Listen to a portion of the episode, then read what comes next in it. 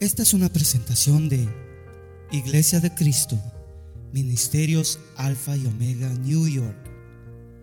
Si desea más información de este ministerio, como lugar, horario de actividades, visite nuestro sitio de internet. La dirección es ayoni.org. A Y O N Y.org. Allí encontrará diferentes recursos y enlaces a nuestras plataformas sociales que deseamos sean de bendición para su vida. Muy bien, tenemos ya segunda de Corintios capítulo 3. Vamos a leer juntos del versículo 7 al versículo 11, puestos de pie para darle honor a la palabra del Señor.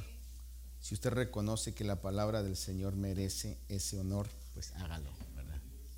Ahora, si no lo reconoce, pues ya, ¿qué puedo hacer yo? Pero 2 Corintios capítulo 3, verso 7 dice así. Leámoslo juntos.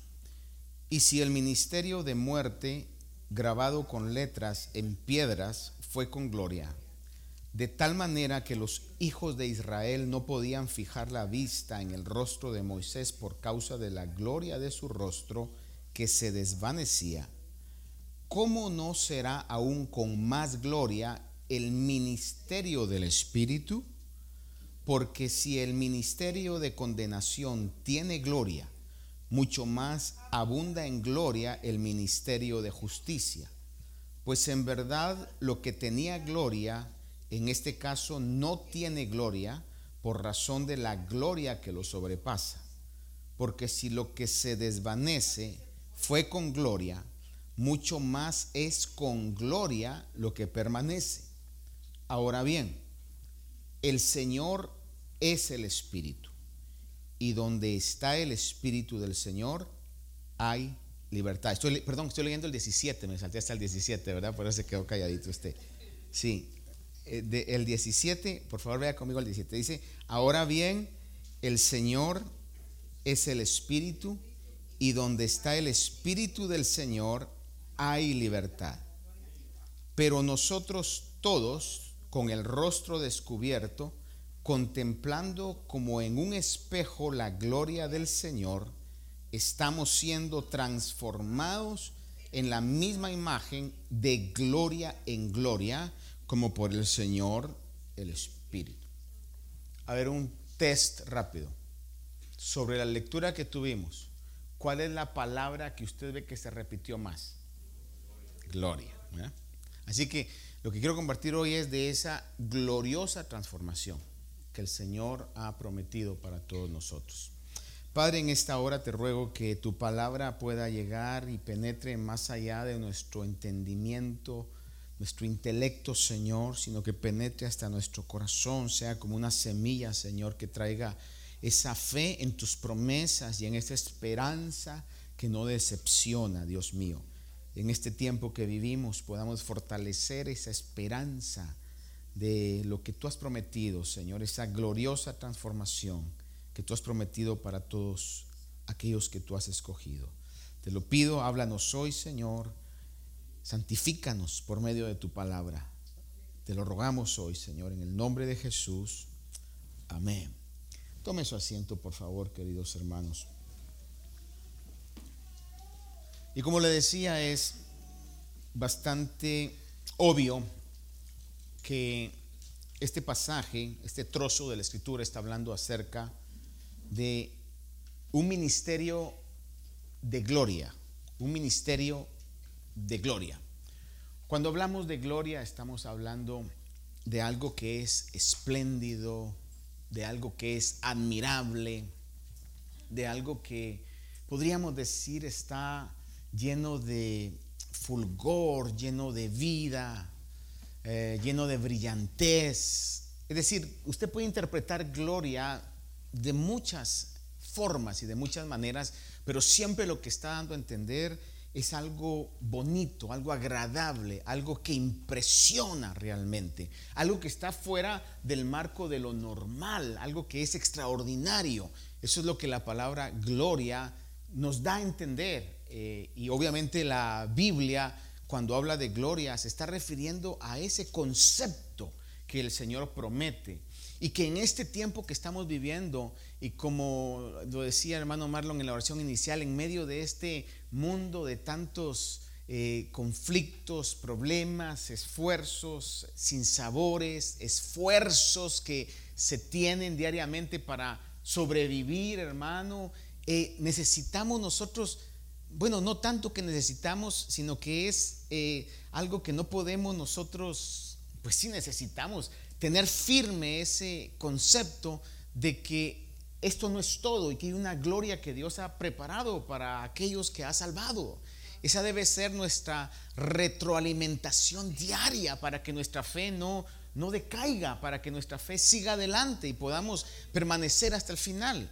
Porque los conflictos, los problemas, las tribulaciones, todas las situaciones que pasan a nuestro alrededor en un momento pueden traer ese desánimo, pueden traer esa tristeza, esa decepción, hermano. Pueden traer ese cansancio, pueden traer a nublar nuestra visión de lo que realmente Dios ha prometido para nosotros. Esa es una realidad en la que vivimos, especialmente en el tiempo que estamos viviendo, donde estoy totalmente seguro de esto, que la burla, el ataque y hasta la persecución pueden llegar a experimentar, eh, el pueblo de Dios puede llegar a experimentar esas situaciones.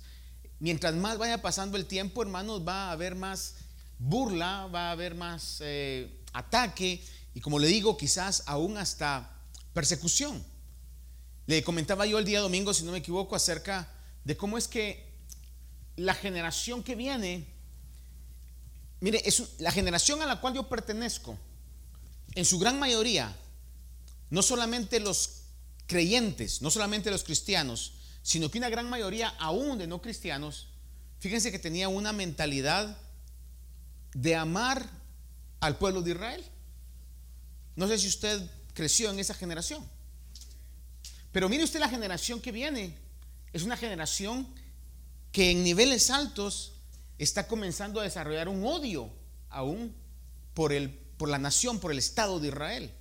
Ahora, ¿de dónde viene esto? Mi eh, opinión es porque como se ha carecido de la instrucción bíblica, se ha carecido de eh, mensaje que la palabra nos da, donde marca claramente que Israel fue un pueblo escogido por Dios y aunque están en rebeldía, pues su rebeldía ha sido bendición para nosotros. Si hablamos de Jesús, era judío, hermano. Y como se ha carecido a eso, se ha sacado la oración de los lugares de instrucción, hermano. Eh, en los hogares ya, ya no se tiene esa, esos tiempos de, meditación, esos eh, servicios de hogar ya no hay. Entonces esa generación está creciendo alejada de eso y está siendo bombardeada por lo que el enemigo trae. Y usted lo puede ver hoy, lo estamos respirando, hermano.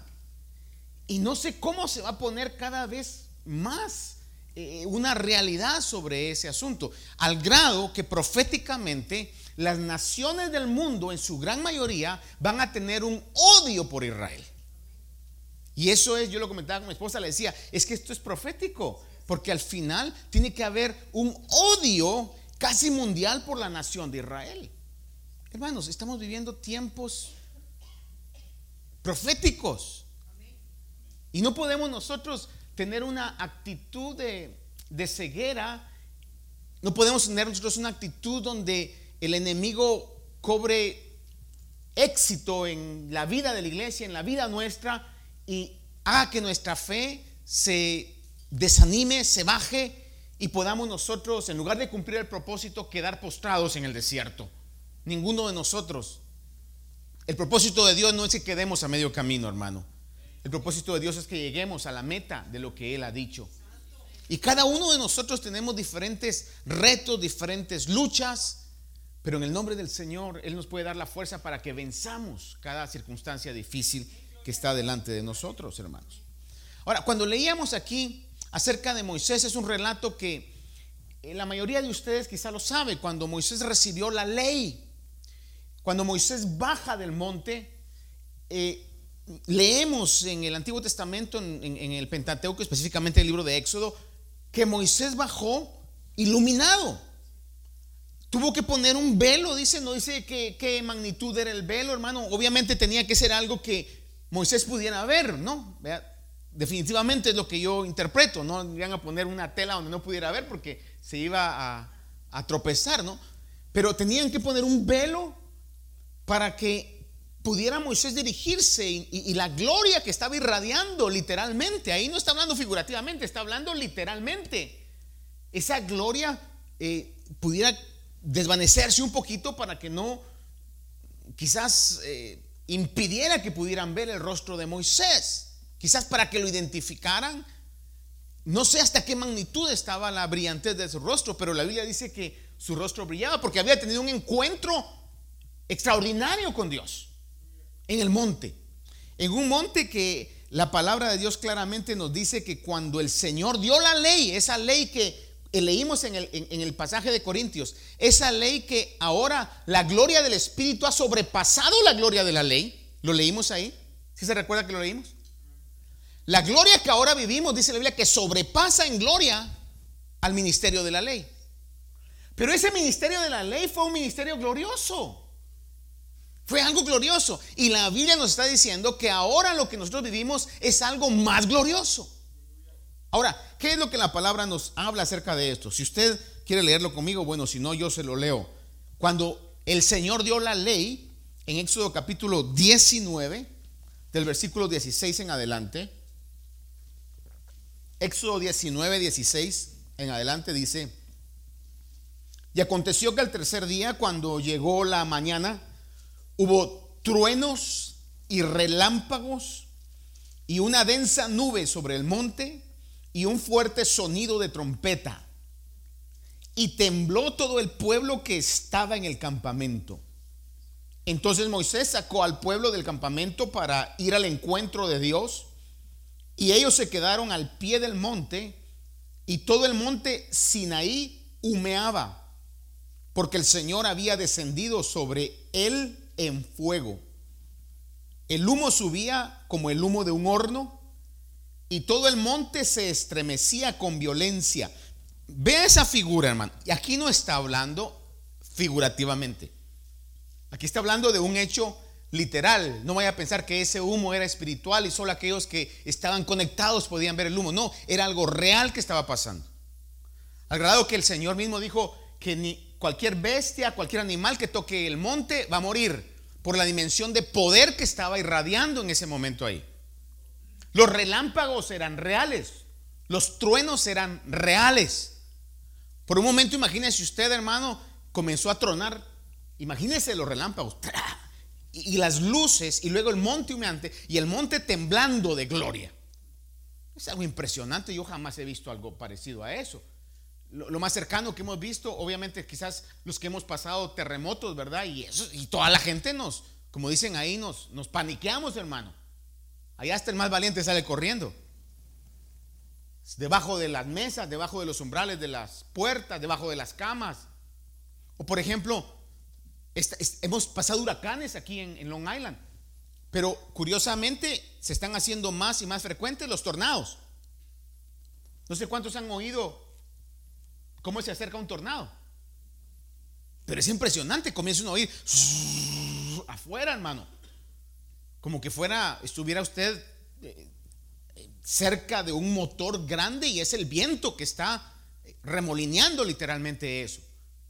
Y eso lo, asusta a uno. Eh, carnalmente uno se asusta a eso. Porque sabe usted el desastre que eso puede causar.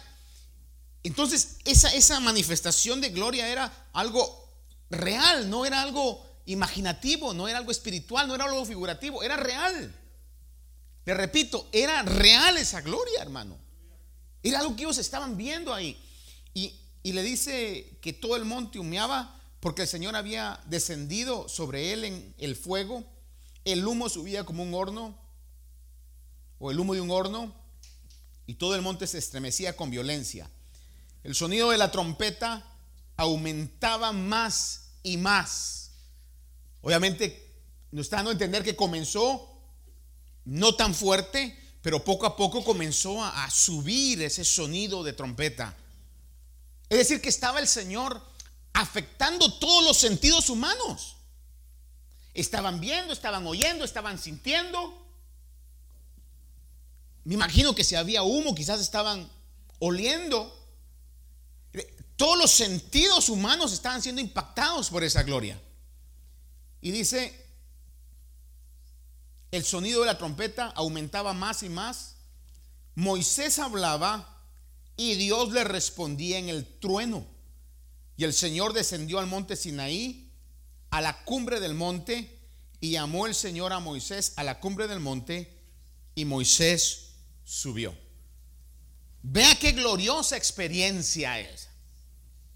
Mire, si yo preguntara hoy, haga de cuenta que viniera un enviado del cielo, viniera pues Gabriel, que es el, encargado, ¿verdad? El arcángel Gabriel, y, dijera hoy, el Señor me dice que les concede a uno de ustedes poder ir y ver esa experiencia del monte Sinaí. ¿Cuántos se apuntarían a la experiencia?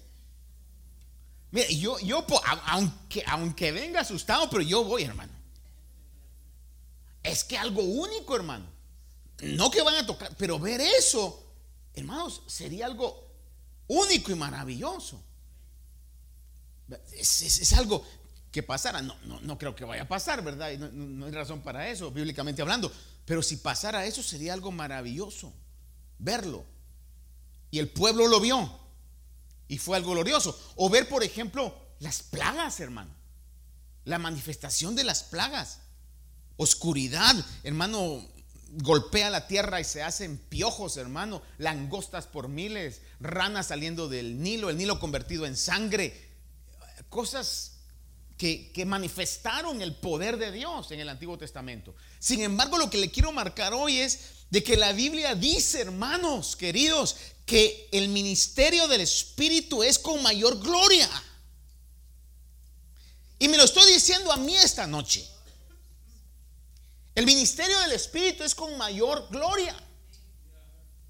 Ahora, no es una gloria que se manifieste de esta manera por alguna razón el Señor lo, ha dictaminado así, lo ha decidido así, pero su palabra que creemos que es la palabra de Dios y que tiene cumplimiento exacto y profético, así lo dice.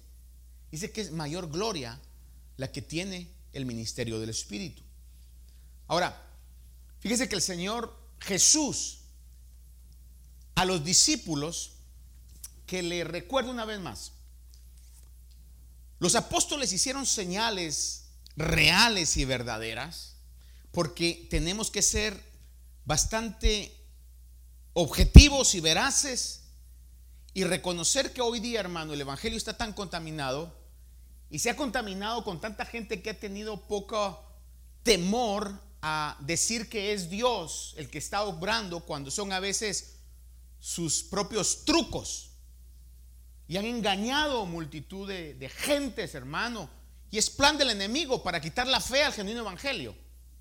Pero los milagros que los apóstoles hicieron, eh, resurrecciones, sanidades, hermano, los milagros que el Señor mismo Jesús, nuestro Señor Jesús hizo, lo importante, aunque obviamente para aquel que estaba enfermo recibir esa sanidad era algo maravilloso, pero lo importante no era el milagro en sí, sino a dónde dirigía la fe, a qué mensaje el milagro estaba dirigiendo la fe de las personas.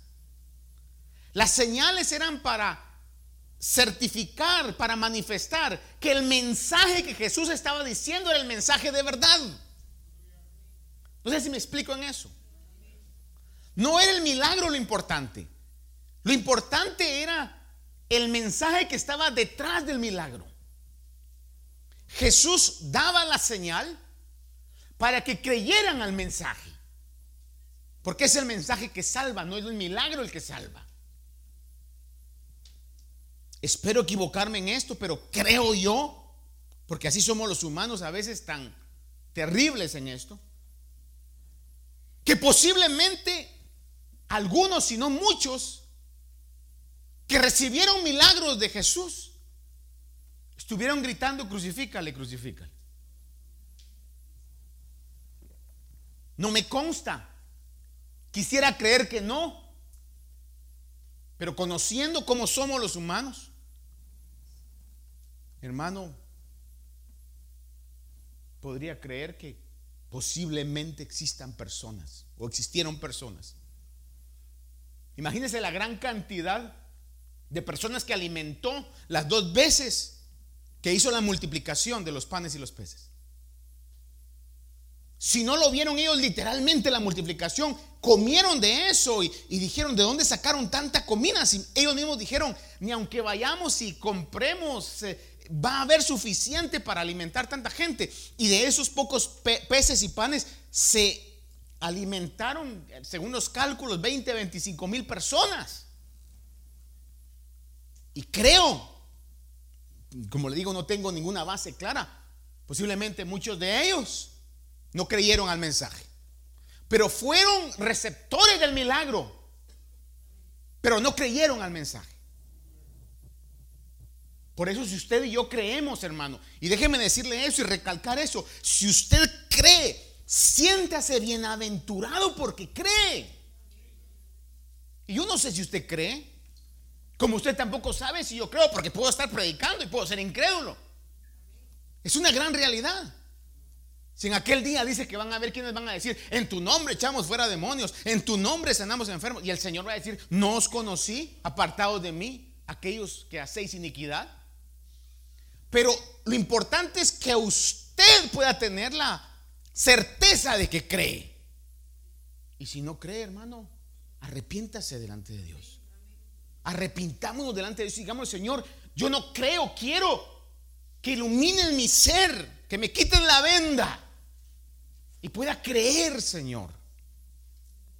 Padres, no crean que sus hijos creen, porque un día vinieron al culto y estuvieron en la iglesia.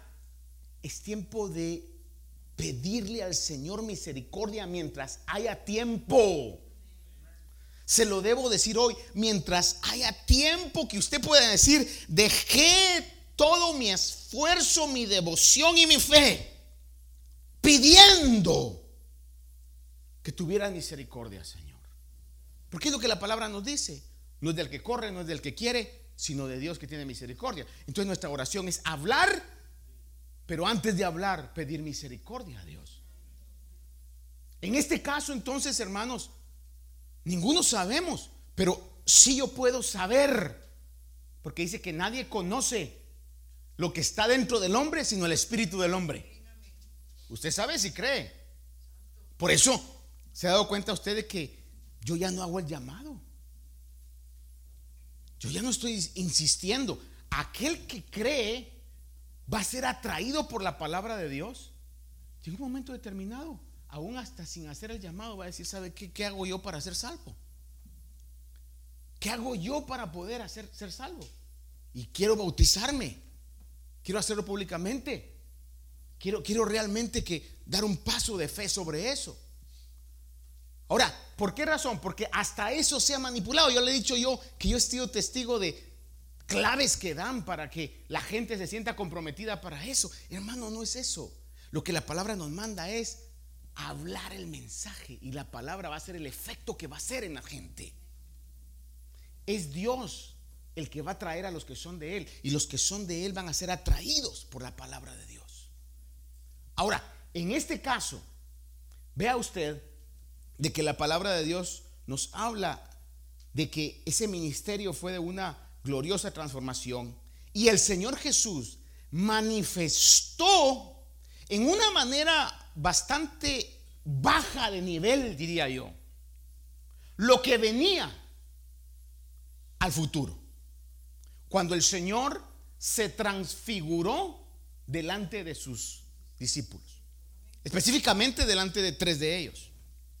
Dice la palabra en Mateo capítulo 17, versículo del 1 al 8, dice, seis días después, Jesús tomó consigo a Pedro, a Jacobo y a Juan, su hermano, y los llevó aparte a un monte alto y se transfiguró delante de ellos.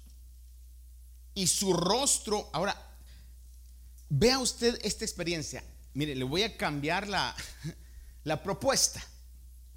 Porque como no todos nos apuntamos para la primera propuesta del monte Sinaí, le pregunto, si viniera el arcángel Gabriel otra vez y dijera, ¿cuántos se apuntan para ir al monte de la transfiguración? ¿Cuántos dijeran, yo me apunto? Ay, hermano, yo creo que la mayoría va, amén, ahí yo quiero ir. Sin embargo, vea usted esto. Imagínese usted estar siendo testigo de esto. Dice que lo llevó a un monte alto y se transfiguró delante de ellos. Y su rostro resplandeció, ¿cómo dice? ¿A qué podríamos figurar esa gloria? A la de Moisés, ¿verdad?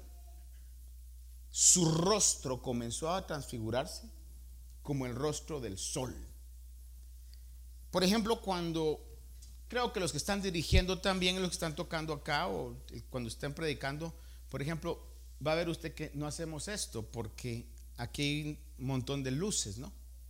Y si uno lo mira así, al rato ya no puede leer. Entonces uno tiene que estar viendo por debajo de las luces. Y esto no es comparable con el sol. Usted mira un, qué sé yo, cinco segundos al sol y se queda temporalmente ciego. Por eso, y dice aquí que su rostro resplandeció como el sol. Hermano, esto no es ciencia ficción. Esto no es algo eh, eh, alegórico. Es algo real que estaba pasando delante de los apóstoles. Dice, y sus vestiduras se volvieron blancas como la luz y aquí se le aparecieron Moisés y Elías hablando con él. Entonces Pedro, tomando la palabra, dijo a Jesús, Señor, bueno es estarnos aquí. Si quieres, haré aquí tres enramadas, una para ti, otra para Moisés y otra para Elías. Mientras estaba aún hablando, he aquí una nube luminosa los cubrió. No solamente el rostro estaba iluminado, no solamente las vestiduras estaban emblanquecidas, sino aparte de una nube luminosa los rodeó. Es decir, era un ambiente de luz total. Porque Dios estaba manifestando su naturaleza. ¿Cómo es Dios? Es como el viejito que pone en el cuadro católico de la Santísima Trinidad, que está sentado, hermano, con un, en un trono ya, bastante entrado en años y que, hermano, dice la Biblia, Dios es luz. Aquí estaba manifestando la misma presencia de Dios. Si no me equivoco y no quiero pues eh, ser intrusivo en esto, pero la otra vez, hermano Rubén, creo que usted me, me, hablaba acerca de una experiencia que tuvo, ¿verdad? Donde una luz llegaba y me decía, una luz que llegó a mi cuarto que trajo una liberación, su vida, me decía, una luz penetró, pero una luz impresionante. Hermano, esa es la realidad de Dios. Es la realidad de Dios. Y aquí están hablando de un momento en donde Dios literalmente está descendiendo. Eh, por eso es de que en el pensamiento de la iglesia que queremos parecernos al mundo, aún en los servicios, ¿se da cuenta usted que la moda en las iglesias no es que las iglesias tengan luz? que estén oscuras. Mire qué tan trabados estamos a lo que es bíblico. Pero como eso es lo que el mundo tiene en moda, entonces hagamos algo para que la iglesia no sea una iglesia. Hay iglesias masivas que ahora le llaman, venga a la experiencia. No dicen a la iglesia, no dicen a la palabra, a ser confrontados por la palabra, a la experiencia. Hermanos, si algo es nada confiable, son nuestros sentidos. Nuestro corazón, hermano, es engañoso. Y nuestros sentidos son engañosos, hermano. Y el enemigo sabe muy bien esto. Por eso es que al acercarnos al estudio de la palabra de Dios, tenemos que acercarnos con una actitud de objetivismo le voy a decir algo que va a sonar así como que usted me va a decir, ¿qué está pensando, pastor? Y le voy a decir algo. It's okay to have doubts. Está bien tener dudas, porque las dudas nos hacen escudriñar la palabra de Dios. Y nos hacen poder ir a ver si lo que estamos creyendo realmente tiene solidez para poner nuestra vida y nuestro futuro, lo que somos, al servicio del Dios de la palabra de Dios.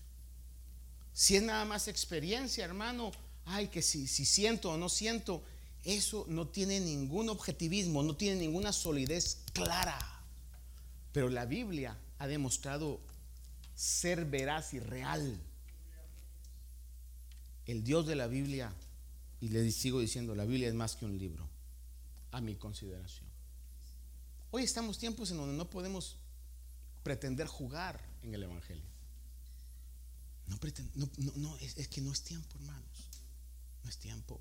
Quizá me hablo a mí mismo cuando digo esto, pero quizás el eco nos llegue a todos. Es tiempo que podamos estar alertas a lo que estamos viviendo. Y cuando los discípulos están viendo esto, dice la Biblia, mientras estaba Pedro hablando diciéndolo que hicieran tres enramadas. Dice, mientras estaba aún hablando, aquí una nube luminosa los cubrió y una voz de la nube diciendo, este es mi Hijo amado en quien me he complacido, a él oír. Ahora, si usted está viendo en la lectura, va a ver esto, y si no se lo digo una vez más.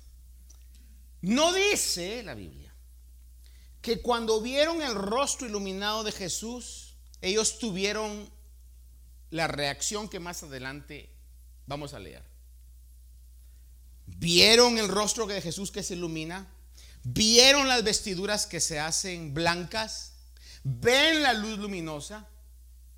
Pero cuando oyeron que el Padre dice, este es mi Hijo amado, a él oír, dice la Biblia, cuando los discípulos oyeron esto, Mire la reacción.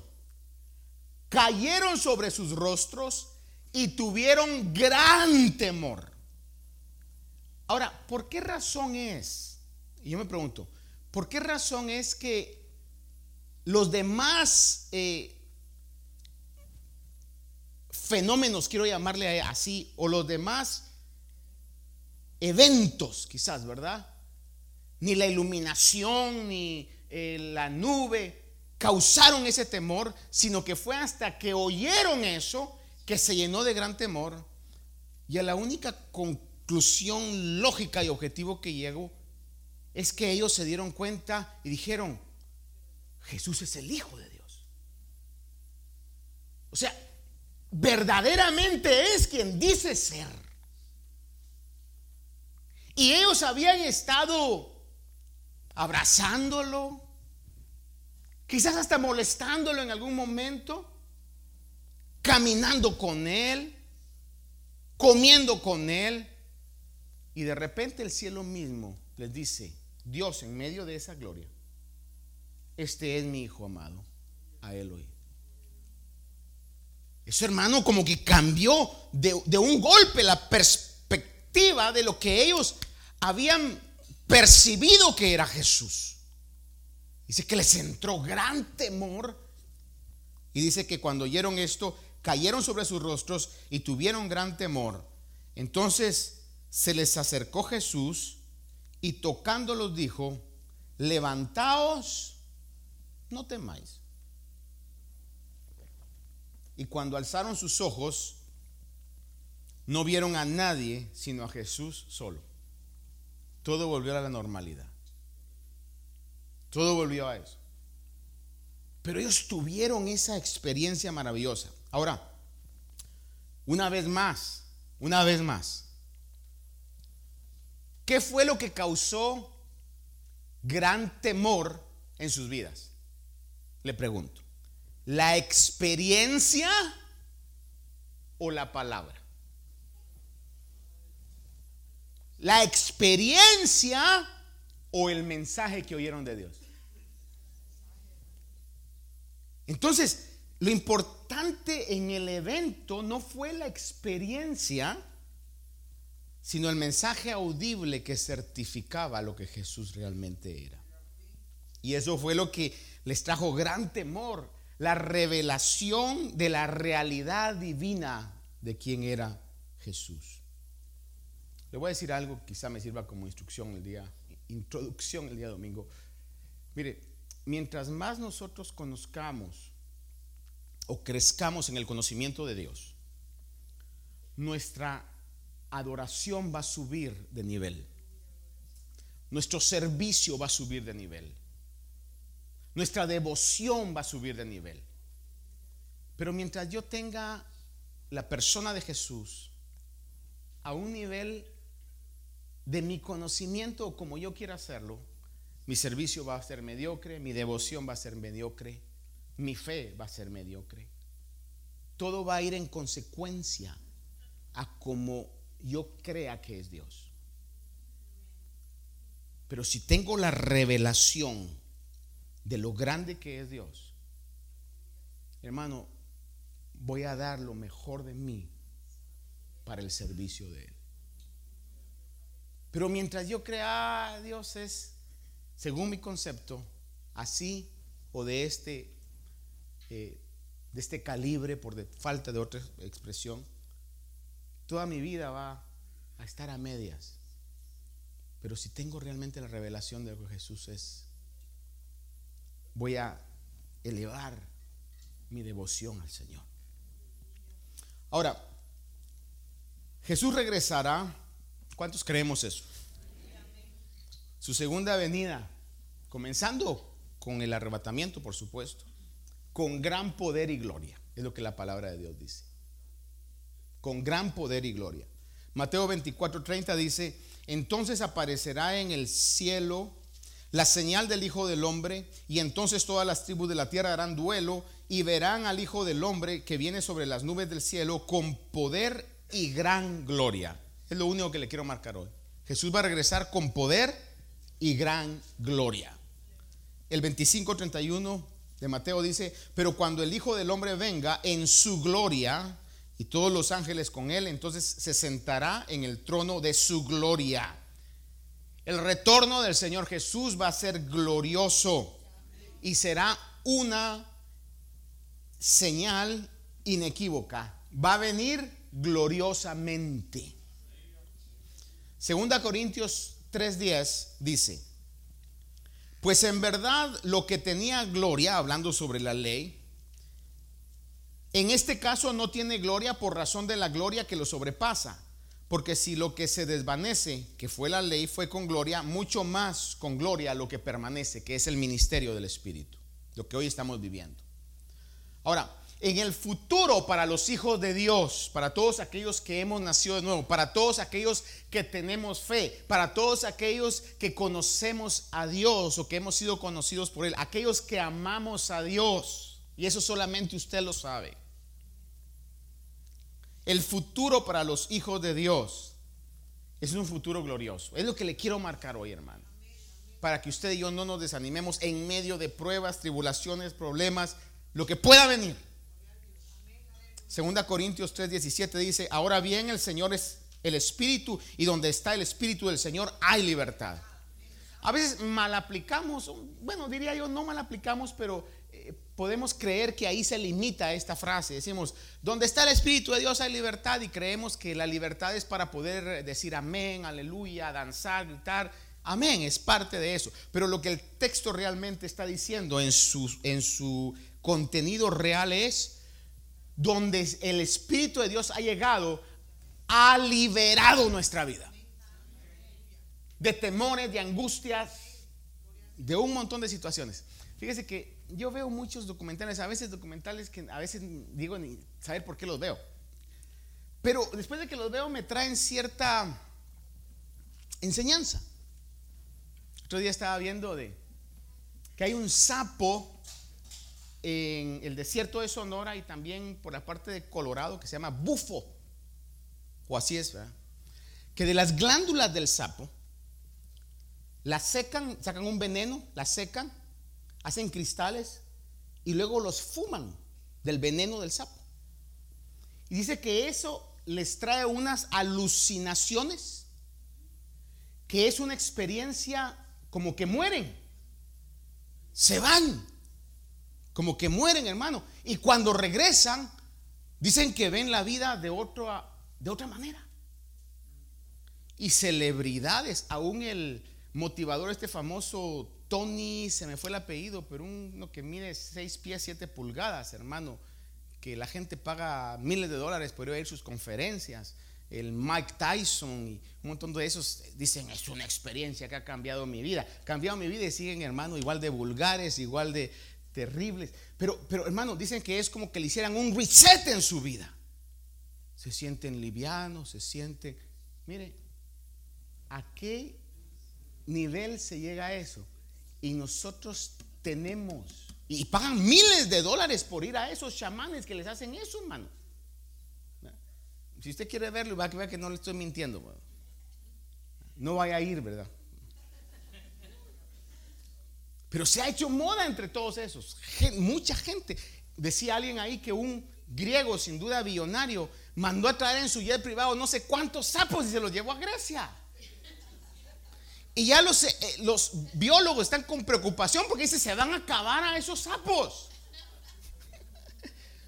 Es una realidad, hermano. Nos da risa, pero es una realidad de la locura del mundo. Buscando algo. Y nosotros tenemos al Espíritu de Dios. Tenemos al Espíritu de Dios que puede cambiar nuestra vida. Porque hay algo en el hombre y la va a estar buscando siempre, buscando siempre. Y nosotros lo hemos encontrado, hermanos. Porque donde está el Señor, ahí hay libertad. Y si usted se siente atado, pero yo me siento atado, busque a Dios, hermano. Busque a Dios. Él es la fuente de nuestra vida. Vengamos, digamos, Señor, yo creo en ti, Señor. Busque a Dios. Y deje de estar pidiendo oración. Hermanos, oren por mí, oren por mí. Ore usted. Si usted no ora, no importa, hermano, que ore el super mega evangelista. Ore usted. Con un corazón sincero delante de Dios. Dígale, Señor, yo te necesito. Y nadie más me puede ayudar sino tú, Señor. Y el Espíritu de Dios dice que donde está el Espíritu de Dios, allá hay libertad. Es lo que la palabra de Dios nos habla. La libertad que Dios da por medio de su Espíritu Santo es una libertad, primeramente del dominio de Satanás. Juan 8:32 dice, conoceréis la verdad y la verdad os hará libres. Gálatas 5:1 dice, para libertad fue que Cristo nos hizo libres. Colosenses 1:13 y 14 dice, porque Él nos libró del dominio de las tinieblas y nos trasladó al reino de su Hijo amado, en quien tenemos redención, el perdón de nuestros pecados. Los creyentes, hermanos, no podemos estar subyugados al diablo.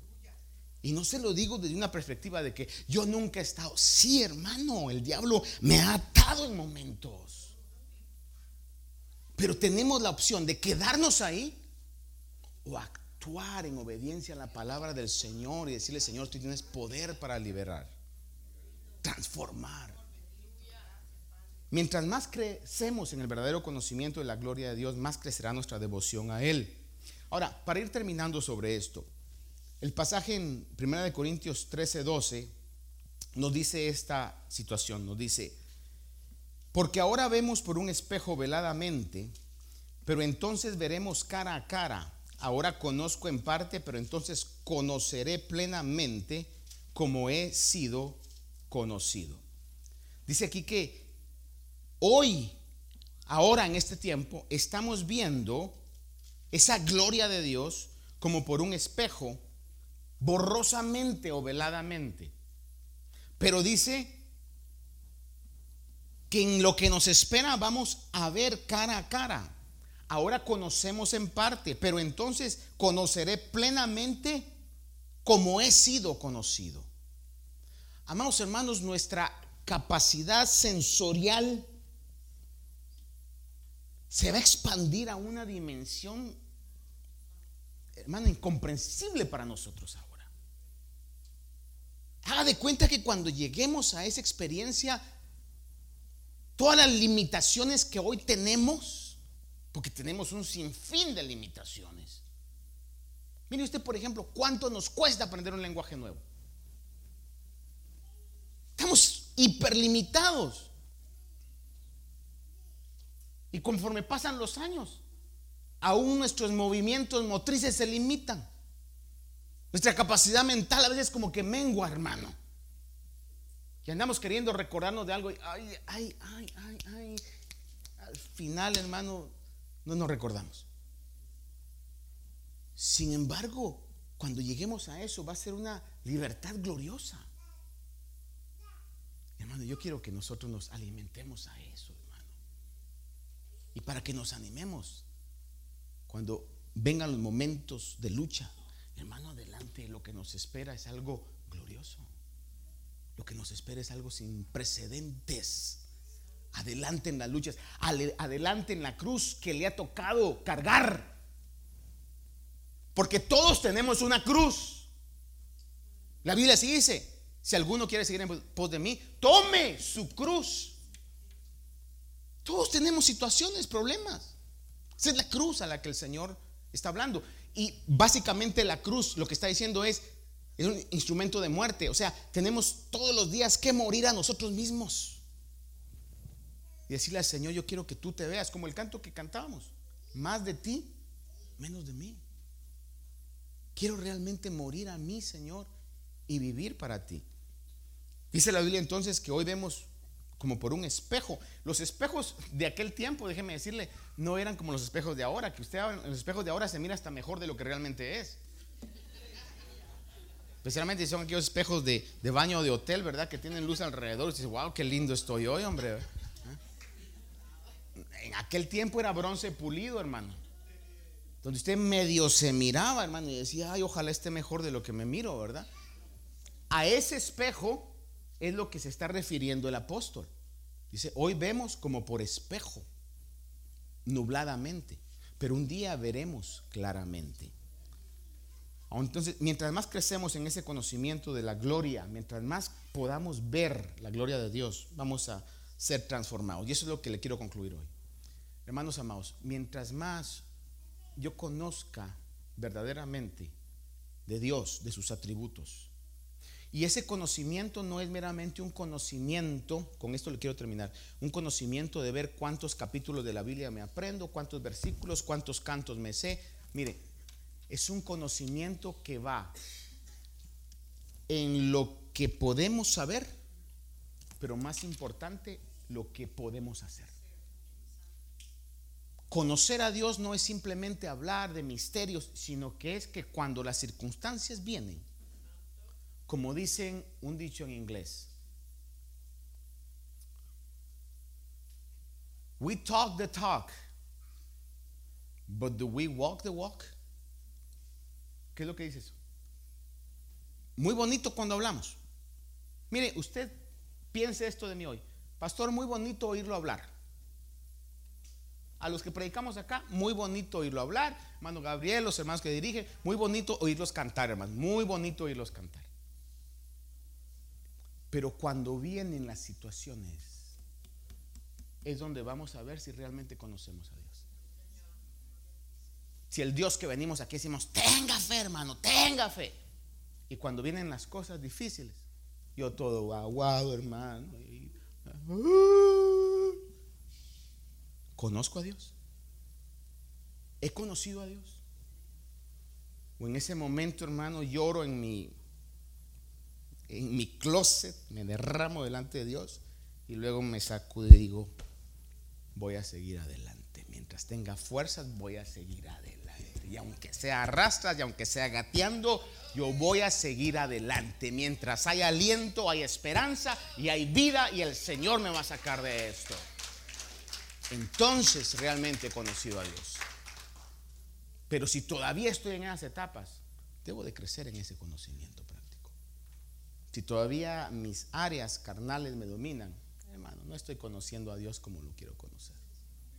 Y es momento en que yo pueda decirle, Señor, necesito que la llenura de tu espíritu libere mi vida de esas cadenas. Libere mi vida de toda esa basura. Y entonces vamos a ir conociendo a Dios cada vez más. Porque no es un conocimiento teórico, es un conocimiento práctico. Termino. Lo que nos espera es glorioso, hermanos. Lo que nos espera es glorioso. Esfuércese. Esfuércese. El, el domingo creo yo le decía, la puerta no es ancha. La puerta es estrecha. El Señor dijo, esforzaos por entrar. Esperamos que esta meditación haya bendecido su vida. Si desea más información de este ministerio, como lugar, horario de actividades, visite nuestro sitio de internet. La dirección es ayoni.org. A Y O N. Allí encontrará diferentes recursos y enlaces a nuestras plataformas sociales que deseamos sean de bendición para su vida. Bendiciones.